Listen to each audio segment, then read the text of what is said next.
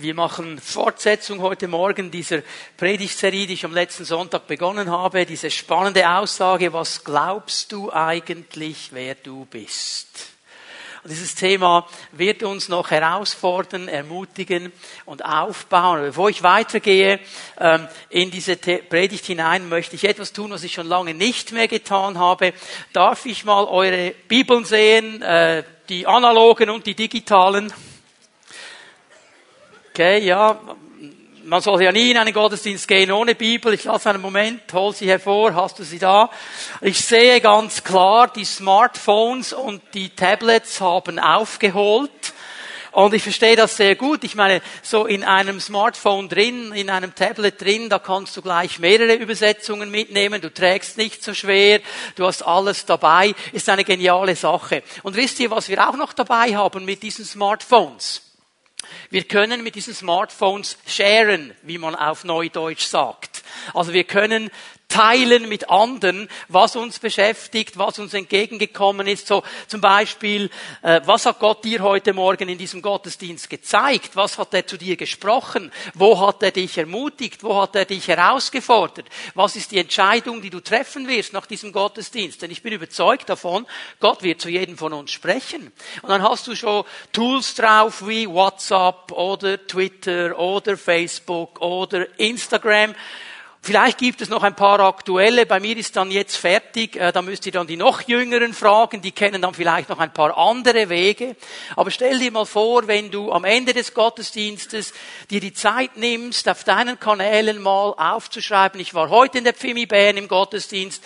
Gott hat zu mir gesprochen. Er hat mich ermutigt oder das ist geschehen. Das ist in mein Leben hineingekommen. Du drückst das ab auf Twitter. Du drückst es ab auf WhatsApp über Facebook, über Instagram und sofort können 50, 60, 70, 80 Leute, die in deinem Freundeskreis drin sind, das sehen. Und wenn sie es cool finden, weiterliken und weiterscheren, wisst ihr was? Das ist digitale Evangelisation. Und ich möchte dich ermutigen, Fang das an zu nutzen. Lass es uns nutzen, um das Reich Gottes weiterzugeben. Und vielleicht stehst du jetzt vor deinem Smartphone, weil du nicht mehr der Allerjüngste bist. Und du schaust es an und du sagst, was? Das kann man alles machen mit diesem Smartphone? Also die Bibel kann ich aufstarten. Dann frag mal einen der Jüngeren, die werden dir zeigen, was man noch alles machen kann. Okay, jetzt fertig mit dieser digitalen Evangelisation. Wir wollen hineingehen in das Wort Gottes. Was glaubst du eigentlich, wer du bist?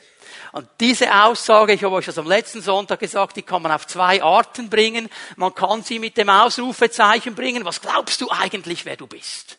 Und das ist einmal die Situation, wenn du vielleicht etwas umbauen willst bei dir zu Hause Du hast all die Handwerker mal kommen lassen, die haben sich das alles angeschaut und jetzt bringen sie ihre Kostenvoranschläge und unten steht der Preis und du schaust dir das an und du sagst, was glaubt der eigentlich, wer er ist?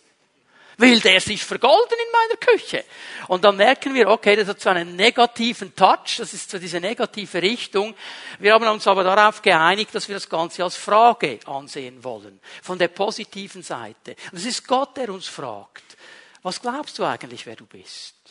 Dein Leben, wie siehst du es? Die Identität, wie siehst du es? Deine Aufgabe, dein Plan auf dieser Erde, wie siehst du es? Und wenn wir es lernen, von Gott her zu sehen und auch zu verstehen, dass er über unsere Leben Dinge aussagt, dass er hineinspricht in unsere Leben, dass er unsere Identität gesund aufbauen will, dass wir verstehen können, was er sagt, dann werden sich unsere Leben verändern, dann werden sie einen anderen Weg gehen, dann werde ich eine starke Identität aufbauen. Weil ich möchte dir das ganz klar sagen, wir werden das in diesen Predigten dann noch sehen. Gott sieht viel mehr in dir, als du vielleicht siehst. Auch mehr als deine Freunde. Er sieht verborgenes Potenzial. Er sieht Dinge, die du vielleicht noch gar nicht gemerkt hast. Und er spricht sie aus über dir, weil er möchte, dass wir in die Identität hineinkommen, die er für uns bereithält. Dass wir verstehen, was er sagt, was er glaubt über unseren Leben. Und dass wir anfangen, in dieser Kraft, dieser Identität auch vorwärts zu gehen. Wir haben letzten Sonntag in das Leben von Mose geschaut. Wir haben die Berufung von Mose gesehen und bei ihm, bei dieser Berufung, zwei ganz wichtige Fragen erkannt. Gebe sie mal in der Reihenfolge, wie Mose sie gestellt hat. Die erste Frage ist, wer bin ich? Und die zweite Frage ist, wer bist du? Eigentlich müssten wir diese Fragen umdrehen. Okay? Eigentlich müssten wir zuerst fragen, wer bist du? Denn es ist wichtig, wer Gott ist. Es ist wichtig, was er sieht über meinem Leben und über deinem Leben. Es ist wichtig, was er sagt. Und aus diesem Wissen, wer er ist, kann ich definieren, wer ich bin. Und kann dann in diesem Auftrag vorwärts gehen. Das hat Mose schon auch verstanden. Er hat einmal mal zuerst das gestellt, was wir auch zuerst stellen. Ja, wer bin ich denn? Mit Gott zusammen kann Großes geschehen und dann kann er Geschichte schreiben mit dir und mit mir. Und das hat sehr viel zu tun mit meiner Identität. So, es geht um ihn, es geht um mich, es geht darum, dass wir verstehen, wahre, gesunde Identität wird der Mensch nur in der Beziehung zu Gott finden. Bei seinem Schöpfer, der ihn gemacht hat, der einen Auftrag für ihn hat, der möchte dir sagen, wie er dich sieht und was er glaubt über deinem Leben. Das ist Gott so wichtig. Das ist Gott so wichtig, dass er alles dran setzt, dass der Mensch diese Wahrheit erkannt hat und erkennt. Und ich sehe im Alten Testament, wie Gott immer wieder Propheten geschickt hat, wie er immer wieder Menschen geschickt hat, die seinem Volk gesagt haben, Leute, das sieht Gott, das sieht der Vater, das sind seine Gedanken, das ist seine Idee. Und er hat gemerkt, das hat so eine gewisse Auswirkung schon, aber das ist noch nicht genug. Ich muss einen Schritt weitergehen. Und das hat ihn dazu geführt, dass er seinen Sohn Jesus Christus auf diese Erde gesandt hat und dass er Gott in Jesus Christus selber Mensch geworden ist und als Mensch unter Menschen gelebt hat. Und die Bibel sagt in Johannes Evangelium in den ersten Versen, das Wort wurde Fleisch. Und genau das ist dieser Vorgang. Also das, was wir wussten von Gott durch das Wort durch die Beschreibung, durch das, was aufgeschrieben ist, durch das, was wir lesen konnten. Da hat der Herr gesagt, ich möchte, dass Sie das sehen können, dass Sie das erleben können. Und Jesus Christus ist gekommen, er ist Mensch geworden und er hat all das getan, all das gesagt, all das gelebt, was Gottes Gedanken sind. Und darum kann Johannes sagen, auch in seinem ersten Brief, wir haben das Wort des Lebens angefasst. Wir waren mit ihm unterwegs. Wir haben es gesehen. Wir hatten Gemeinschaft mit ihm. So, Gott wollte, dass wir wirklich erkennen, was seine Gedanken sind. Darum hat er Jesus gesandt. Und Jesus Christus ist Vorbild in allem. Da sind wir uns hoffentlich einig. Wenn wir etwas gut sehen wollen, wir gehen zum Leben Jesu. Aber ich möchte euch heute Morgen etwas zeigen, das ganz, ganz elementar wichtig ist. Denn wenn man über den Dienst Jesu spricht, dann denkt man an einen Dienst, der geprägt war von der Kraft Gottes. Dann denkt man an einen Dienst, der geprägt war von Weisheit, von Liebe Liebe, der so viel bewegt hat. Und wir sind begeistert über diesen Dienst von Jesus. Und wir wünschten uns, boah, Herr, das sollte mehr in unserer Zeit noch sein. Und ich möchte euch heute Morgen zeigen, dass ein ganz wichtiger Schlüssel im Dienst Jesu, der dazu geführt hat, dass der Dienst Jesu das war, was er dann eigentlich war, diese gesunde Identität ist, die Jesus Christus hatte. Diese starke Identität, die er hatte, und ausgelebt hat. Das möchte ich euch zeigen heute Morgen. Wir machen einen grob Überblick über die drei Jahre seines öffentlichen Dienstes. Ich versuche das in einer Predigt mal ein bisschen zusammenzufassen. Und ich möchte euch heute Morgen fünf Auswirkungen einer gesunden, starken Identität zeigen. Und diese Auswirkungen werden auch bei uns in diese Richtung gehen, wenn wir es lernen, eine gesunde, starke Identität aufzubauen in ihm. Du kannst mal mit mir zusammen das Matthäus-Evangelium aufschlagen, drittes Kapitel. Wir werden anfangen zu lesen ab Vers 13, Matthäus 3, Vers 13. Das erste, was ich euch zeigen möchte, ist, dass eine gesunde Identität Sicherheit in unser Leben hineinbringt. Eine gesunde Identität bringt Sicherheit. Matthäus 3, Vers 13. Jesus kam aus Galiläa an den Jordan zu Johannes, um sich von ihm taufen zu lassen. Johannes der Täufer, dieser Vorläufer, dieser Wegbereiter für Jesus, er kam herunter aus der Gegend von Jerusalem, ging da in diese Wüste Judäa beim Jordan in der Nähe von Jericho und hat angefangen, die Menschen zu taufen. Und Jesus, er macht sich aus Galiläa, das ist in der Gegend vom See Genezareth, auf den Weg, um Johannes zu treffen, hier beim Jordan. Die, die mitkommen werden im November nach Israel, das ist der Weg, den wir machen werden, werden herunterkommen vom See Genezareth, herunterfahren in diese Ebene und werden dann an dieser Stelle, wo man sagt, dass Jesus getauft worden ist, einen Halt machen. Der einzige Unterschied, wir machen es mit einem klimatisierten Car. Jesus ging zu Fuß. Aber es ist derselbe Weg. Und jetzt kommt er an bei Johannes und er will sich von Johannes taufen lassen und irgendwo verstehen wir die Reaktion von Johannes Ganz gut. Johannes wehrte sich entschieden dagegen. Ich hätte es nötig, mich von dir taufen zu lassen und du kommst zu mir. Johannes sagt, hey, der kannte seine Identität auch.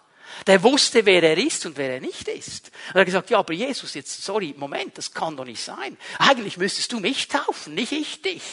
Und jetzt kommt diese interessante Antwort von Jesus. Jesus gab ihm zur Antwort, lass es für diesmal geschehen. Es ist richtig so, denn wir sollen alles erfüllen, was Gottes Gerechtigkeit fordert. Da willigte Johannes ein. In diesem Augenblick, als Jesus nach seiner Taufe aus dem Wasser stieg, öffnete sich über ihm der Himmel und er sah den Geist Gottes wie eine Taube auf sich herabkommen. Und aus dem Himmel sprach eine Stimme, dies ist mein geliebter Sohn, an ihm habe ich Freude. Es geschehen zwei Dinge hier, als Jesus getauft worden ist.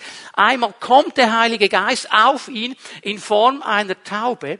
Und dann ist es mir immer so, wenn ich das lese, als könnte der Vater nicht mehr an sich halten. Und er hat so laut gerufen, dass alle das gehört haben, die dabei waren. Das ist mein geliebter Sohn. Das ist mein Filius. Schaut ihn euch an. Das ist er. Ich liebe ihn und ich habe Freude an ihm und ich schätze ihn und ich setze ihn ein. Er ist mein Sohn. Und er bringt diesen ganzen Vaterstolz und diese ganze Kraft dieser Worte hinein in das Leben Jesu. Hör mal, das ist so etwas Wichtiges das wir hineinlegen können, auch in unsere Kinder. Diese Ermutigung, dieses Aufbauen von Menschen. Stell dir mal vor, wenn deine Tochter kommt und sie hat ein Bild gemalt, so ein bisschen vier Kreise, zwei, drei Striche und ein paar Farbkleckse. Und du sagst dir, Wow, das ist so cool. Da Leonardo da Vinci war nie so weit mit vier Jahren wie du. Genial. Oder dein Sohn. Endlich schießt er mal ein Tor. Und du jubelst auf der Tribüne, als wäre die Schweiz Fußballweltmeister geworden. Und du machst Fotos und rennst herum und sagst, Messi kann einpacken, jetzt kommt mein Sohn. Und der Filius, oh, diese Worte bauen auf, diese Worte stärken. Und genau das hat der Vater mit Jesus getan. Er hat ganz klar den Platz angewiesen. Er hat gesagt, das ist mein Sohn. Auf ihn sollt ihr hören. Diese Worte des Vaters sind maßgeblich für diese gesunde, starke Identität, die Jesus hatte. Ich möchte euch Väter hier wirklich ansprechen. Die Mütter natürlich auch. Warum beginne ich bei den Vätern? Lies mal die Sprüche. Was der Vater sagt, hat so eine starke Auswirkung in das Leben der Kinder. Auch das, was die Mütter sagen. Aber der Vater, weil er diese Position von Gott hat, das ist so stark. Fangt an, diese Dinge auszusprechen über euren Kindern. Und Leute, auch wenn wir jetzt vorhin von Instagram, Facebook und WhatsApp gesprochen haben, hier reicht ein Tweet nicht. Und eine WhatsApp-Botschaft auch nicht. Das musst du von Angesicht zu Angesicht sagen, dass er dich sieht, dass sie dich sieht. Und er sagt, wieso macht der so einen Aufstand da vorne? Was ist denn eigentlich los? Ja, das war Jesus. Hat ja nichts mit mir zu tun. Doch, es hat alles mit dir zu tun. Denn die Bibel sagt uns in Johannes 1, Vers 12, so viele ihn aber aufnahmen, das heißt ihm Raum geben, ihre Herzen öffnen, ihn einladen, Herr ihres Lebens zu sein, denen gab er die Autorität, Kinder Gottes zu werden. Das Recht, die Vollmacht. Das heißt, in dem Moment, wo du dein Herz öffnest für Jesus, wirst du aufgenommen in die Familie Gottes. Gott wird dein Vater. Und weißt du, was ihn unterscheidet vor jedem menschlichen Vater? Er hat keine Lieblingskinder. Er hat keine Lieblingssöhne. Er hat keine Lieblingstöchter. Bei ihm gibt es kein Ansehen der Person, gibt es bei ihm nicht. Das heißt, wenn du sein Sohn bist, wenn du seine Tochter bist, dann sagt er über dir genau dasselbe. Das ist mein Sohn, das ist meine Tochter, ich liebe ihn, ich liebe sie, ich habe Freude an ihr, ich habe Freude an ihm. Und so können wir eine Identität aufbauen, die verstanden hat, was unser Platz ist, was unsere Annahme ist. Und das hat diesen Jesus gegründet. Gott lässt ihn klar verstehen. Jawohl, du bist es, du und kein anderer und ich stehe voll hinter dir. Und dann fragen wir uns ja, puh, wieso kam denn der Geist auf Jesus? Wieso, wieso diese Aussage habe ich so noch nie erlebt? Ich glaube, einen Schlüssel hier, den wir ansprechen dürfen, ist ganz einfach der, dass Jesus bereit war, sein Leben ohne Wenn und Aber dem Vater zur Verfügung zu stellen. Er hat keine Abstriche gemacht. Er war bereit, alles zu geben. Wenn du noch einmal schnell zu Vers 15 gehst. Also Johannes sagt, ich taufe dich nicht, du musst mich taufen. Er sagt, hey, lass uns alle Gerechtigkeit Gottes erfüllen. Lasst uns das Wort Gottes ganz erfüllen. Eigentlich sagt Jesus, Johannes, du hast an und für sich recht. Ich müsste mich nicht taufen lassen. Hätte ich nicht nötig. Ich bin der Sohn Gottes. Aber ich will die ganze Gerechtigkeit meines Vaters erfüllen. Alles, was er gesagt hat, alle Aufgaben, die er stellt, alle Vorgaben, die er gibt, ich will sie 100 Prozent erfüllen. Taufe mich. Das hat Johannes verstanden. Und ich habe mich so gefragt, wir als Söhne, als Töchter Gottes, die wir hoffentlich sind. Und wenn du das nicht sicher weißt, ich lade dich ein, am Ende dieses Gottesdienstes diese Entscheidung zu treffen und Jesus aufzunehmen. Aber wenn du hier sitzt und du sagst, jawohl, ich weiß, ich bin ein Sohn, ich bin eine Tochter. Die Frage, die sich mir gestellt hat, wie viel Raum, wie viel Aufmerksamkeit, wie viel Zeit geben wir dem Wort Gottes in unserem Leben? Wie viel Gehorsam geben wir dem Wort Gottes? Sind wir bereit, ohne Wenn und Aber diesem Wort einfach Folge zu leisten? Oder sind wir die Leute, so die Söhne und Töchter, die gern das Filetstück rausschneiden? Oder die Sahnetorte haben? Die schönen Stücke? Oder sind wir bereit zu sagen, Herr, ich bin dein Sohn, ich bin deine Tochter, ich nehme dein Wort absolut ernst. Jesus hat das getan. Und er hat es so getan, dass er sich taufen ließ. Und die Taufe ist ja nichts anderes als ein Bild. Eigentlich ein Bild, das sagt, ich lebe nicht mehr in der Kraft meines eigenen Lebens. Mein altes Leben gebe ich in den Tod. Darum tauchen wir die Leute hinein. So mein altes Ich, das mich bestimmen hat bis jetzt, soll mich nicht mehr bestimmen. Und wir nehmen sie ja dann wieder raus. Und damit sagen wir, ich lebe jetzt ein Leben, das 100% Gott gehört. Gott kann mich führen, Gott kann mich leiten. Mein altes Leben ist nicht mehr wichtig. Das hat Jesus getan. Und darum kommt der Vater und sagt, hey, mein geliebter Sohn. Und jetzt können wir mal festhalten, okay, es gab ihm Sicherheit für seinen Dienst. Aber jetzt geschieht noch etwas. Jetzt lesen wir mal ein bisschen weiter. Kapitel 4, Vers 1. Wir bleiben bei Matthäus. Danach wurde Jesus vom Geist Gottes in die Wüste geführt, weil er dort vom Teufel versucht werden sollte. Jetzt wird er in die Wüste geführt. Auch das übrigens, die, die mitkommen im November, werden wir dann sehen. werden von der Taufstelle im Jordan nach Jericho hineingehen und dann hinauf zum Quarantal. Das ist der Ort, wo man sagt, dass Jesus versucht worden ist. Also wir können uns das ein bisschen vorstellen. Jesus zottelt da ab, geht hinein in diese Wüste, diese gebirgige Wüste. Jetzt Leute, wer hat ihn geführt dahin? Wer hat ihn geführt? Der Geist Gottes. Hast du das gesehen? Darf ich es mal so ein bisschen abkürzen. Der Geist Gottes hat ihn in die Versuchung geführt. Das scheint jetzt aber überhaupt nicht mit unserer Theologie zusammenzugehen.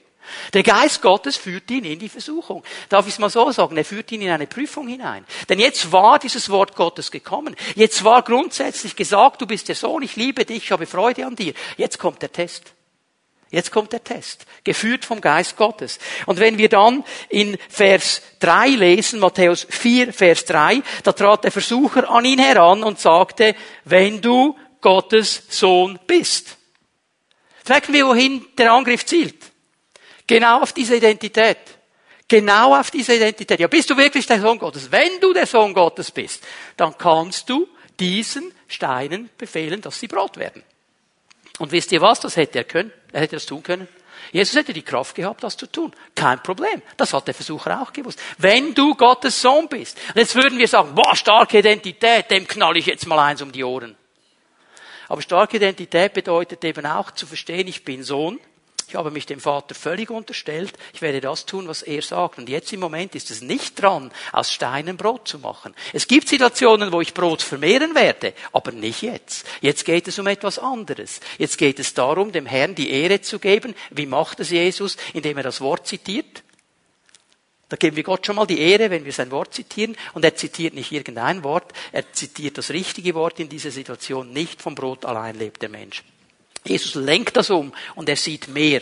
Er sieht mehr, als wir sehen. Oft stehen wir in einer Situation drin, wo vielleicht Druck ist, wo vielleicht eine gewisse Prüfung ist und wir vergessen die Dimension Gottes. Wir sehen nur noch uns und unsere Situation. Und Jesus hat eine so starke Identität, dass er auch unter Druck nicht vergessen hat, wer er ist, was seine Aufgabe ist, was er zu tun hat und was er nicht zu tun hat. Und er konnte seine Kraft richtig einordnen. Dann geht es weiter und Jesus wird nochmal versucht, aber ich möchte jetzt mit euch ein bisschen weitergehen. Wir gehen zu Lukas 4.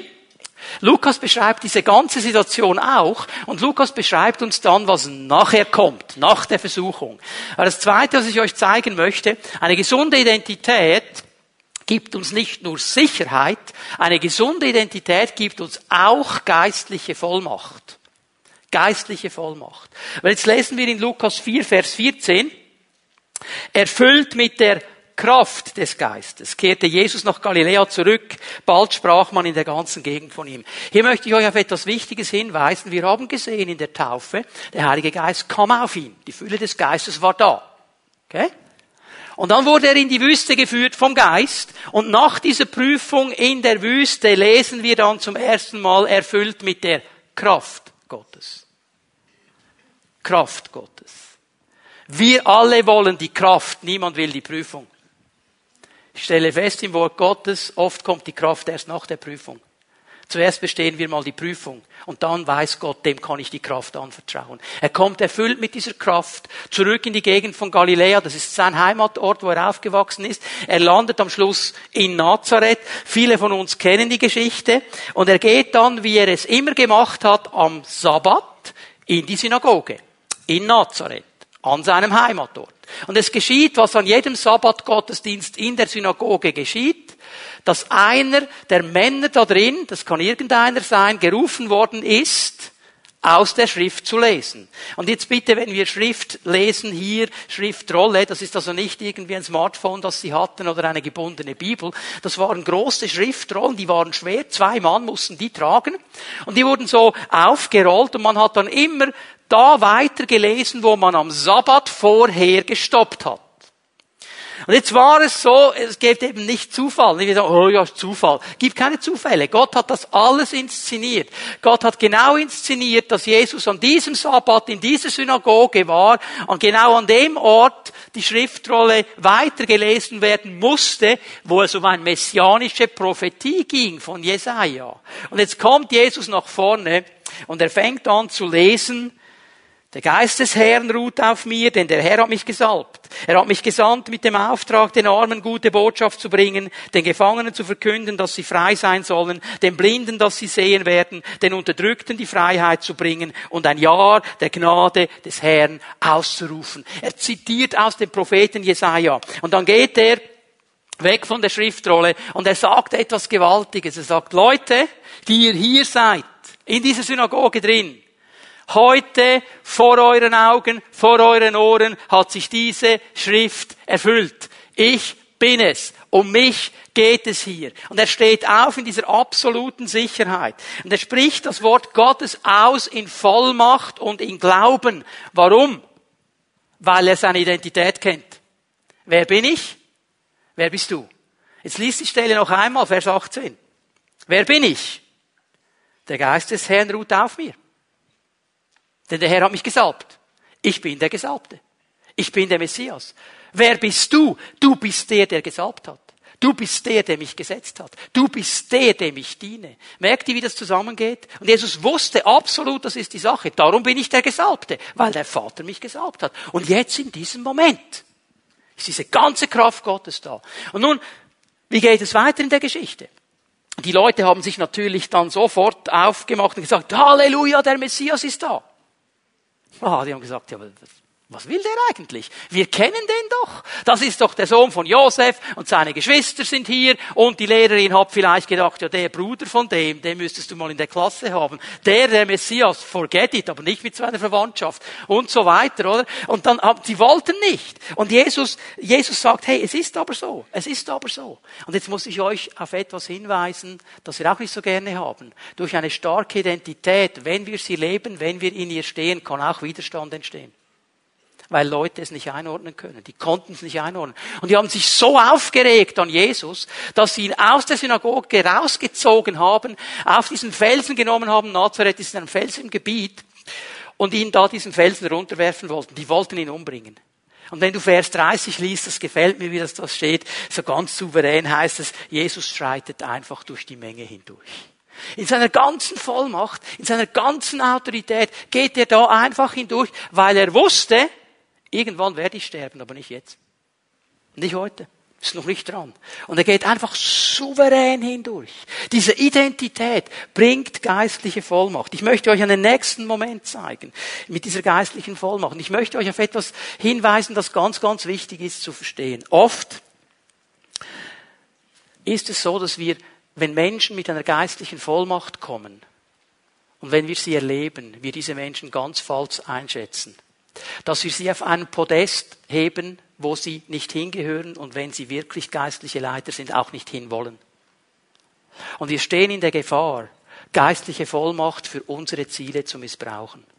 Wir gehen mal zu Johannes 6. Jesus war vor einer großen Menschenmenge.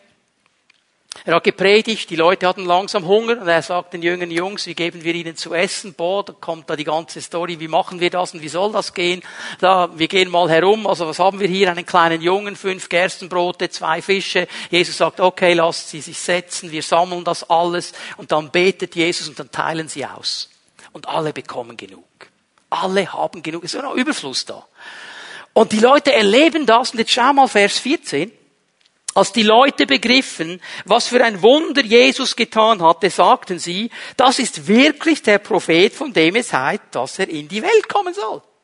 Und Jesus wusste, dass sie als nächstes kommen und versuchen würden, ihn mit Gewalt zum König zu machen. Deshalb zog er sich wieder auf den Berg zurück, um allein zu sein. Die Leute die haben versucht, diesen Jesus jetzt zu nehmen und vor ihren Karren zu spannen. Die wollten nämlich einen König. Die wollten einen Chef, der die Römer rauswirft. Und mit Gewalt wollten sie diesen, der hat geistliche Vollmacht. Jetzt stell dir mal die Situation vor. Gott fordert dich heraus, sagt, mach dasselbe auf dem Bahnhofplatz in Bern. Du gehst hin, mit deinem Mandelbärli, und sonst irgendwas Fleisch und so und du fängst einfach an zu verteilen und 5000 Leute werden locker mal ein bisschen genährt und noch viele Mandelbärli übrig und die Menge fängt, fängt an zu rufen, ah, ah, du wirst der König von Bern, du wirst der König von Bern. Und wir würden alle davonrennen. Wie viele würden sagen, boah, cool, werde ich König von Bern. Und wenn ich als Christ König von Bern bin, dann könnte ich sagen, was läuft. Aber weißt du was? Jesus wusste, ich bin König. Ich werde einmal König sein, aber noch nicht jetzt. Es ist noch nicht Zeit. Und diese Leute sehen meine Vollmacht und sie wollen mich jetzt in etwas hineinpushen, das zu früh ist, das nicht dran ist, das nicht auf der Agenda Gottes für heute steht. Und er rennt davon, er zieht sich zurück. Warum? Weil er so gesund und stark war in seiner Identität, dass er all diesen menschlichen Wegen Widerstand geleistet hat und gesagt hat, das will ich nicht. Ich diene einem Herrn und das ist mein Vater im Himmel und ich diene sonst niemandem. Und er geht weg. Und jetzt möchte ich euch noch ein Element zeigen der geistlichen Vollmacht und bin mir fast hundertprozentig sicher, dass du diese Stelle im Zusammenhang mit geistlicher Vollmacht so noch nie gesehen hast. Matthäus 26 schlagen wir mal auf miteinander. Gehen in den Garten Gethsemane. Vers 39. Er selbst, Jesus, ging noch ein paar Schritte weiter warf sich zu Boden mit dem Gesicht zur Erde und betete, mein Vater, wenn es möglich ist, lass diesen bitteren Kelch an mir vorübergehen. Aber nicht wie ich will, sondern wie du willst. Aufgrund seiner gesunden starken Identität hatte Jesus die geistliche Vollmacht, dem Fleisch zu widerstehen. Ich sage es noch einmal. Er hatte die geistliche Vollmacht, dem Fleisch zu widerstehen. Wenn wir über geistliche Vollmacht sprechen, dann reden wir über Dämonen austreiben, Heilungen und sonst solche Dinge. Diesen Moment vergessen wir. Ich sage das ganz klar hier vorne. Wenn du den Kampf gegen dein Fleisch gewinnen willst, brauchst du geistliche Vollmacht. Und du brauchst eine starke, gesunde Identität. Und wenn du mal genau hineinliest, was hier geschieht, dann merkst du, wie stark der Kampf war. Hast du gesehen, was Jesus betet? Mein Vater, Du bist Gott, du kannst alles. Wenn es irgendwie geht, wenn du einen Weg findest, wenn es noch eine Abkürzung gibt, wenn es in deinem weisen Ratschluss noch ein Geheimnis gibt, das noch niemand gesehen hat, bitte, erspar mir das Kreuz. Bitte. Ich möchte das nicht. Jetzt ist es ganz klar. Aber weil er weiß, er ist der Sohn, weil er weiß, er ist geliebt, weil er weiß, der Vater hat Freude an mir, weil er weiß, ich habe einen Auftrag auf dieser Erde und ich will ihn bis ans Ende erfüllen, hat er gesagt, aber es geht nicht um mich. Es geht um dich. Dein Wille, Herr. Dein Wille. Und wenn es dein Wille ist, ich gehe da durch bis zum Schluss. Für das brauchst du geistliche Vollmacht. Leute, hier wird die Taufe ganz praktisch. Hier wird sie ganz praktisch. Hier hat Jesus nämlich gesagt, mein altes Fleisch ist tot. Ich lebe in deinem Willen. Geistliche Vollmacht. Eine gesunde Identität bringt uns Sicherheit. Sie bringt uns geistliche Vollmacht. Und drittens befähigt sie uns zum Dienst. Jetzt gehen wir miteinander zu Johannes 13. Johannes 13. Es geht hier im Zusammenhang um diese bekannte Geschichte, wo Jesus seinen Jüngern die Füße gewaschen hat. Ich werde das mal ein bisschen anlesen, ich werde ein paar Dinge erklären. Das Passafest stand nun unmittelbar bevor. Jesus wusste, dass für ihn die Zeit gekommen war, diese Welt zu verlassen und zum Vater zu gehen. Schau, jetzt sind wir im Moment, wo er weiß, jetzt, jetzt, jetzt sind wir auf der Zielgeraden. Werde die Welt bald verlassen, er wusste auch, wie er sie verlassen wird und ich werde zum Vater gehen. Darum gab er denen, die in der Welt zu ihm gehörten und die er immer geliebt hatte, jetzt den vollkommensten Beweis seiner Liebe. Und diese Aussage, der vollkommenste Beweis seiner Liebe ist vom Griechischen her gar nicht so einfach zu übersetzen. Man kann das zeitlich übersetzen, man kann es qualitativ übersetzen, ist beides möglich. So wörtlich wäre die Übersetzung, äh, er hat sie bis ans Ende geliebt. Das wäre die zeitliche Übersetzung.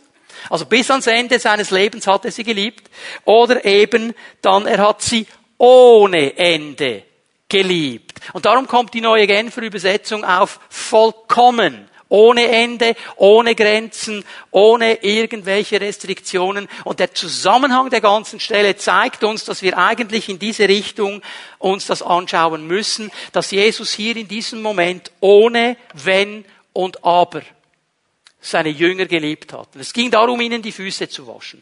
Und wenn wir das hier so lesen, dann denken wir, okay, also etwas, was nicht so bekannt ist in unserer Zeit, kennen wir eigentlich nicht mehr. Äh, nehmt euch ein bisschen hinein. In der damaligen Zeit war es eigentlich die Gastgeberpflicht, dass du deinem Gast die Füße gewaschen hast.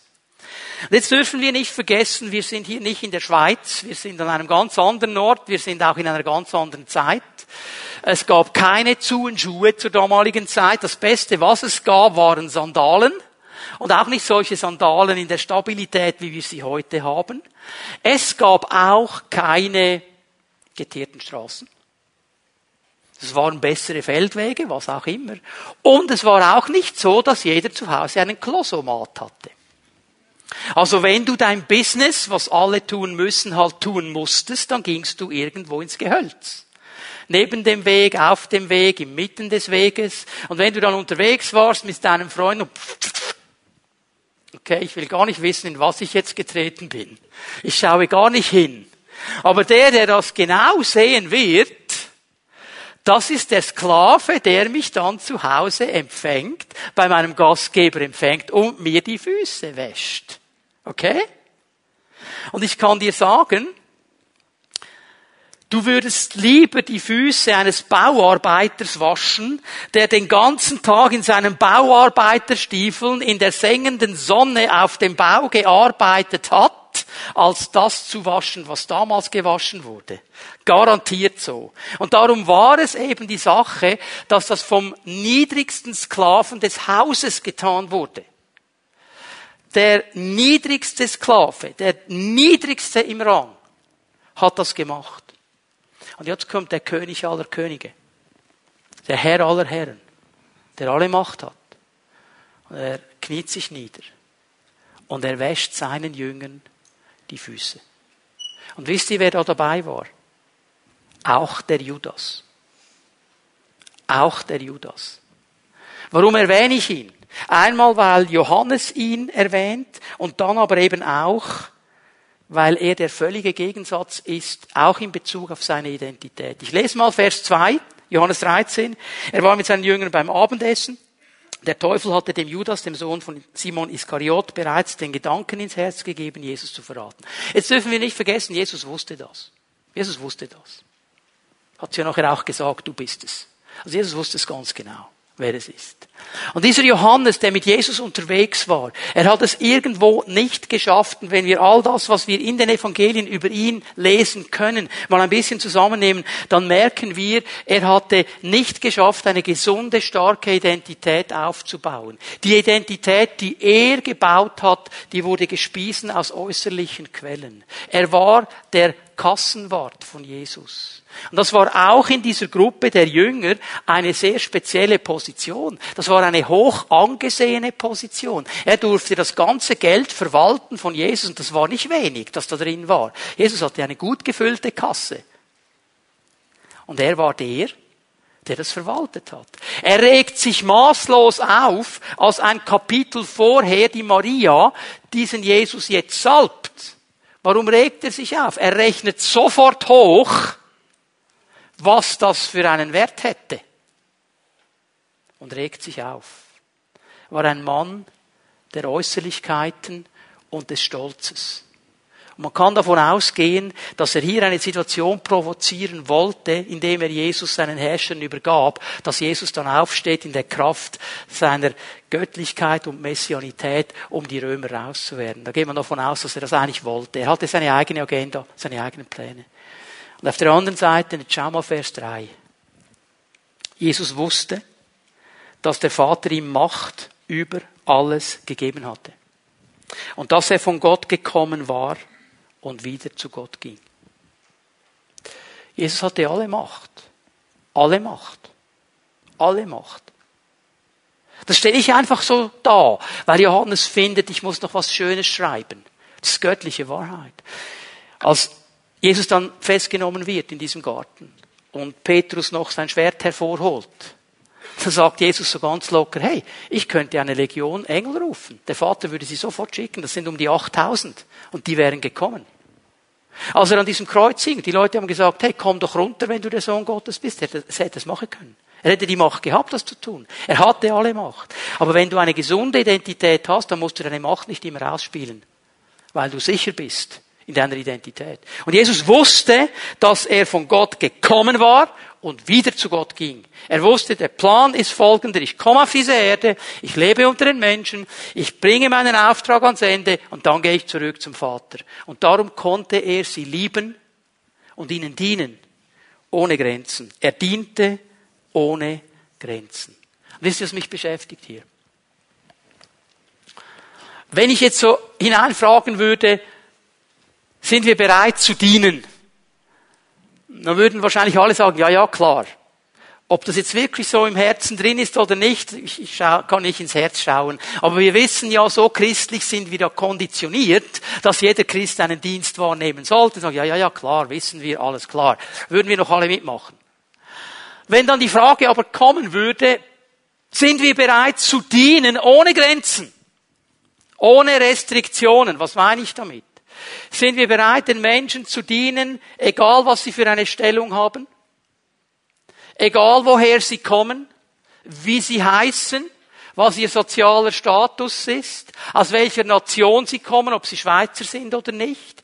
Sind wir wirklich bereit, ohne Ende, ohne Wenn und Aber, ich übersetze es mal so, ohne Ansehen der Person, allen gleich zu dienen? Wisst ihr, was mich beschäftigt?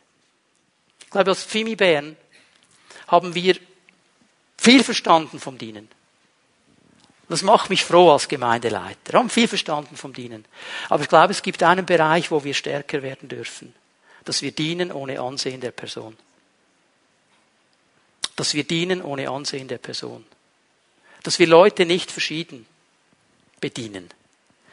Dass wir nicht den einen, weil er einen großen Namen hat, weil er irgendwas bringt, besser bedienen als den, der in der Gesellschaft keinen Wert hat.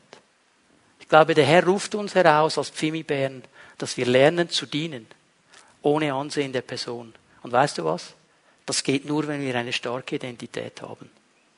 Wenn ich nämlich eine gesunde Identität habe, wenn ich weiß als Sohn, wenn du weißt als Sohn, als Tochter Gottes, ich bin geliebt, ich bin angenommen, der Herr hat Freude an mir. Es geht um meinen Vater. Ich bin auf dieser Erde, weil er mir einen Auftrag gegeben hat, mir einen Weg gegeben hat, auf dem ich dienen soll. Und ich werde das ans Ende vollbringen. Und wenn meine Zeit abgelaufen ist, gehe ich zurück zu meinem Vater. Dann wirst du nicht das Lob von Menschen erwarten für deinen Dienst. Weil du weißt, Gott ist der, dem du dienst. Natürlich dienen wir Menschen, aber eigentlich dienen wir ihm. Und einfach, dass ihr mich richtig versteht. Natürlich ist es schön, wenn man ein Lob bekommt für seinen Dienst. Das sind wir doch uns alle klar. Wir sind Menschen, oder? Das ist eine gute Sache. Aber wenn ich dann nur diene, um das Lob zu bekommen und dann frustriert bin, wenn es nicht kommt, und dann sofort aufgebe, wenn mir noch einer an Schienbein fährt, weil er nicht verstanden hat, warum ich jetzt das so gemacht habe, dann werde ich verlieren. Dann habe ich aber keine gesunde Identität. Jesus hat gedient. Er hat diesem Judas die Füße gewaschen. Er hat diesem Petrus die Füße gewaschen. Petrus hatte so einen, sage ich mal, theoretischen Anteil von Identität in sich, von gesunder. Er hat nämlich gesagt, ich werde bei dir bleiben bis ans Ende. Und Jesus wusste, es ist alles Theorie. Wenn die Praxis dann kommt und der Druck der Praxis dann kommt, dann wird auch er davon rennen. Okay? Das ist die große Aufgabe, dass diese Dinge nicht nur Theorie sind, sondern zur Praxis werden in uns. Jesus hat ihnen allen die Hände gewaschen. Natürlich war ja, ah, die Füße, Johannes war ja auch dabei, nicht von denen gesagt wird, er war der Jünger, den der Herr liebte. Er hat allen die Füße gewaschen. Weil er stark war in seiner Identität. Gern Schritt weiter. Gesunde Identität steht für die Werte Gottes. Wir gehen miteinander zu Johannes 18, Vers 37, werden mit hineingenommen in das Gerichtsverfahren gegen Jesus. Jesus ist jetzt kurz vor dem Kreuz, steht vor Pilatus und ich lese mal diesen Vers 37 mal an. Ich lese noch nicht den ganzen Vers. Du hast recht, sagt Jesus zu Pilatus, ich bin ein König. Ich bin in die Welt gekommen, um für die Wahrheit Zeuge zu sein. Dazu bin ich geboren. Das ist folgende Situation. Jesus weiß, ich stehe vor diesem Pilatus und Pilatus ist in diesem Moment mein Richter. Natürlich, Pilatus ist gar niemand. Der echte Richter ist Gott. Aber trotzdem weiß Jesus, dieser Mann hier, dieser Pilatus, der kann mich verurteilen, kann mich freisprechen. Das ist mein Richter. Und ich weiß, da wartet das Kreuz. Und jetzt Jesus versucht nicht einen Ausweg zu finden. Er versucht nicht, den Willen Gottes, die Werte Gottes abzuschwächen. Er versucht nicht, irgendwo eine Diskussion und einen Kompromiss zu finden mit Pilatus. Ja, Pilatus, ja klar, ja, ich bin schon König, aber weiß ich, nur metaphorisch gemeint.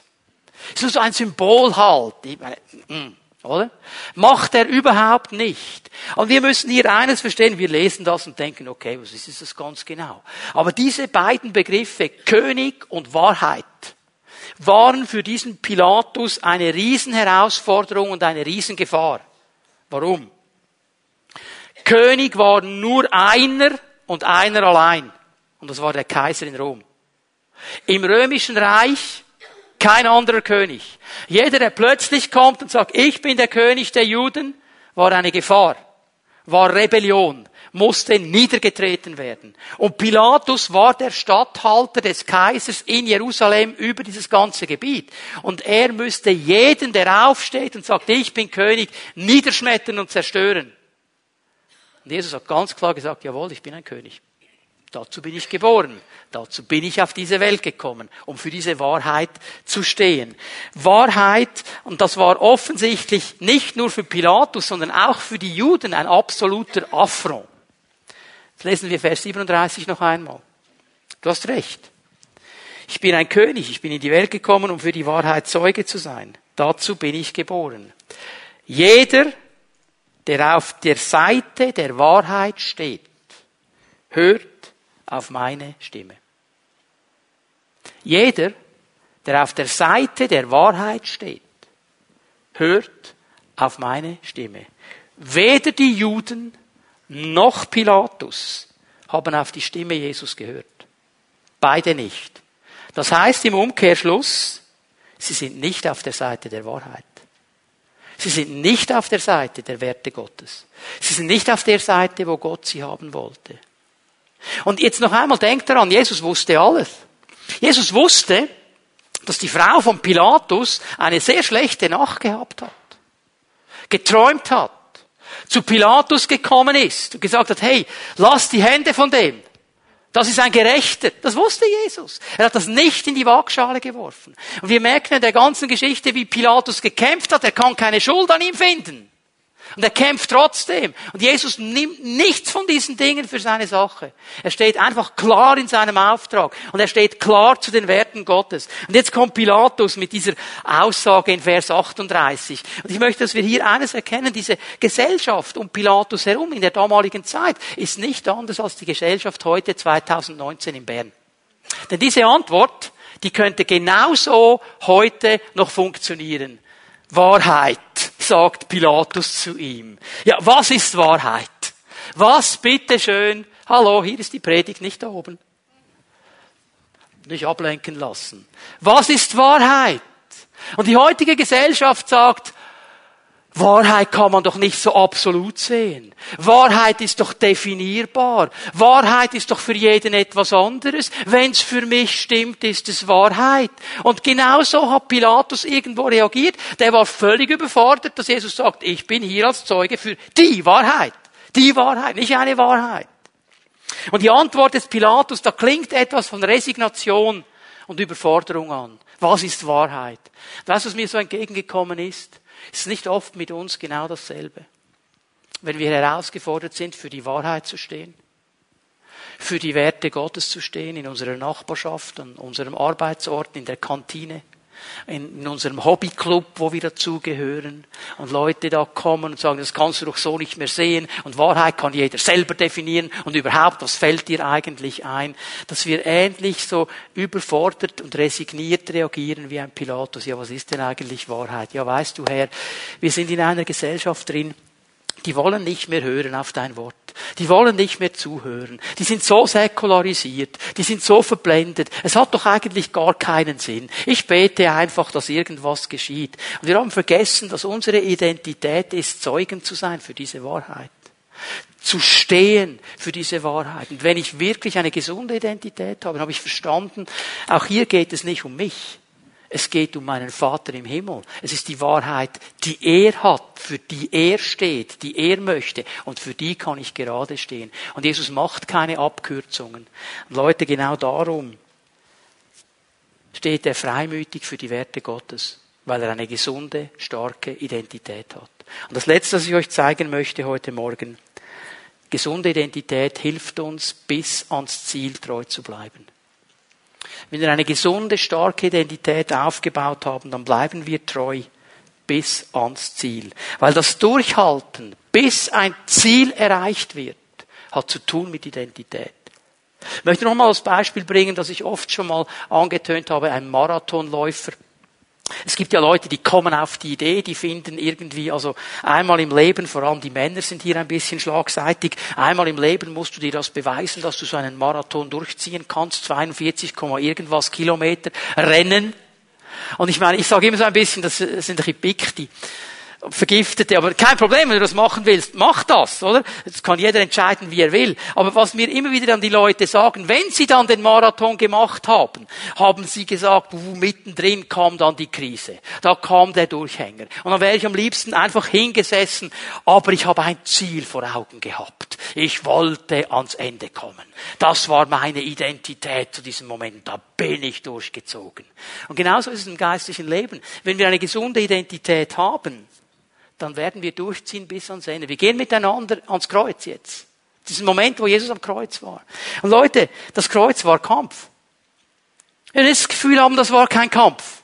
Und ich kann mir vorstellen, dass Jesus während diesen Stunden am Kreuz vielleicht den einen oder anderen Durchhänger hatte, genau wie diese Marathonläufer. Er hat auch gekämpft. Als er dann gerufen hat, mich dürstet. Vielleicht hat gedacht, Vater, wo bist du jetzt? Ganz massiv, als er dann gerufen hat, mein Gott, mein Gott, warum hast du mich verlassen? Da hat er vielleicht gekämpft mit seiner Identität, aber er hat nicht aufgehört. Wisst ihr, wenn ich darüber nachdenke, es war ja drei Stunden lang, während Jesus am Kreuz hing, absolut dunkel. Niemand hat etwas gesehen während dieser Zeit. War stockdunkel. Und ich glaube, es ist die Gnade Gottes, dass es dunkel geworden ist. Denn wir müssen verstehen, an diesem Kreuz war ein geistlicher Kampf. Und ich glaube, Gott hat das Licht weggenommen, dass die Menschen nicht sahen, was an diesem Kreuz wirklich geschieht, was Jesus gesehen hat. Kannst mal Psalm 22 lesen? Das ist ein prophetisches Bild auf das, was am Kreuz geschieht. David hat das geschrieben. Und er sagt in diesem Psalm drin, und es waren diese Stiere vor mir, die gebrüllt haben, diese Büffel Baschans, die gegeifert haben, diese Löwen, die nach mir geschnappt haben. Ich glaube, das ist geschehen in dieser Dunkelheit.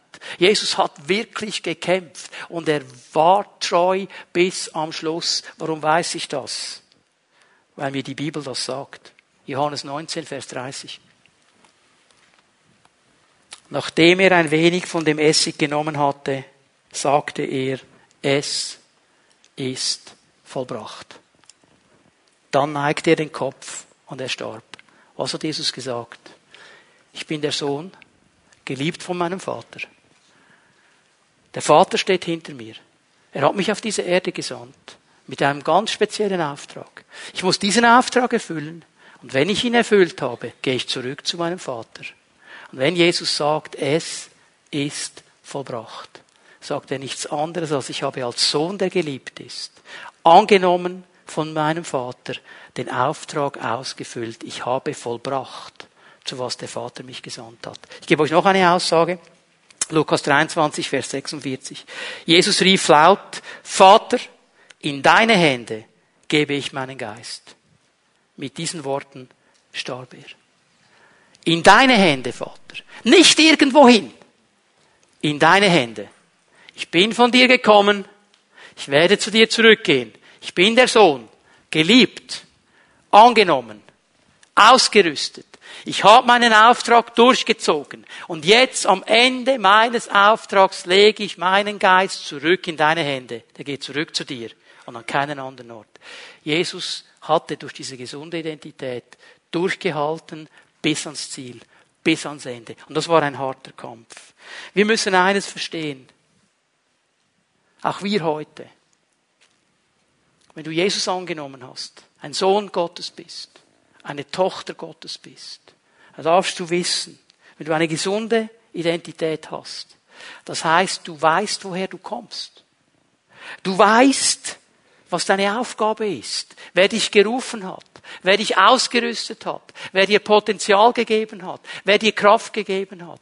Du weißt, dass du einen Auftrag zu erfüllen hast auf dieser Erde und dann, wenn du ihn erfüllt hast, zurückgehst zu deinem Vater, dann wirst du ein siegreiches Leben leben auf dieser Erde. Darum geht es, wenn wir als Christen ein siegreiches Leben leben. Verstehen, wer wir sind verstehen, wer uns gerufen hat, verstehen, was er zu uns sagt und über uns sagt, wie er uns ausgerüstet hat, dass wir einen Auftrag haben von ihm und dass wir zurückgehen zu ihm. Und wenn das aufgebaut wird in unserem Leben, dann können wir siegreich sein in all diesen Situationen. Eine gesunde Identität gibt uns Sicherheit, geistliche Vollmacht, befähigt uns zum Dienen, hilft uns für die Werte Gottes zu stehen und hilft uns dran zu bleiben bis ans Ziel. Können wir aufstehen miteinander? Die Lobpreise werden nach vorne kommen, werden den Herrn noch einmal anbeten miteinander.